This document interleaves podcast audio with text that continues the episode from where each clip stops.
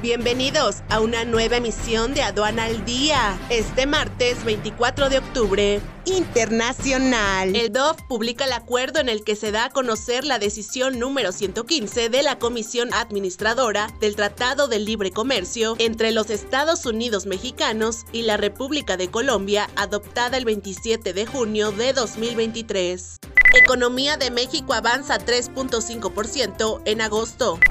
La nueva aduana en el puerto de Veracruz beneficiará al comercio internacional de acuerdo a COMSE. Nacional. Bruselas reclama reforzar aduanas para frenar el narcotráfico que usa los puertos europeos para adentrarse en la Unión Europea. China impone restricciones a las importaciones de productos de grafito altamente sensibles.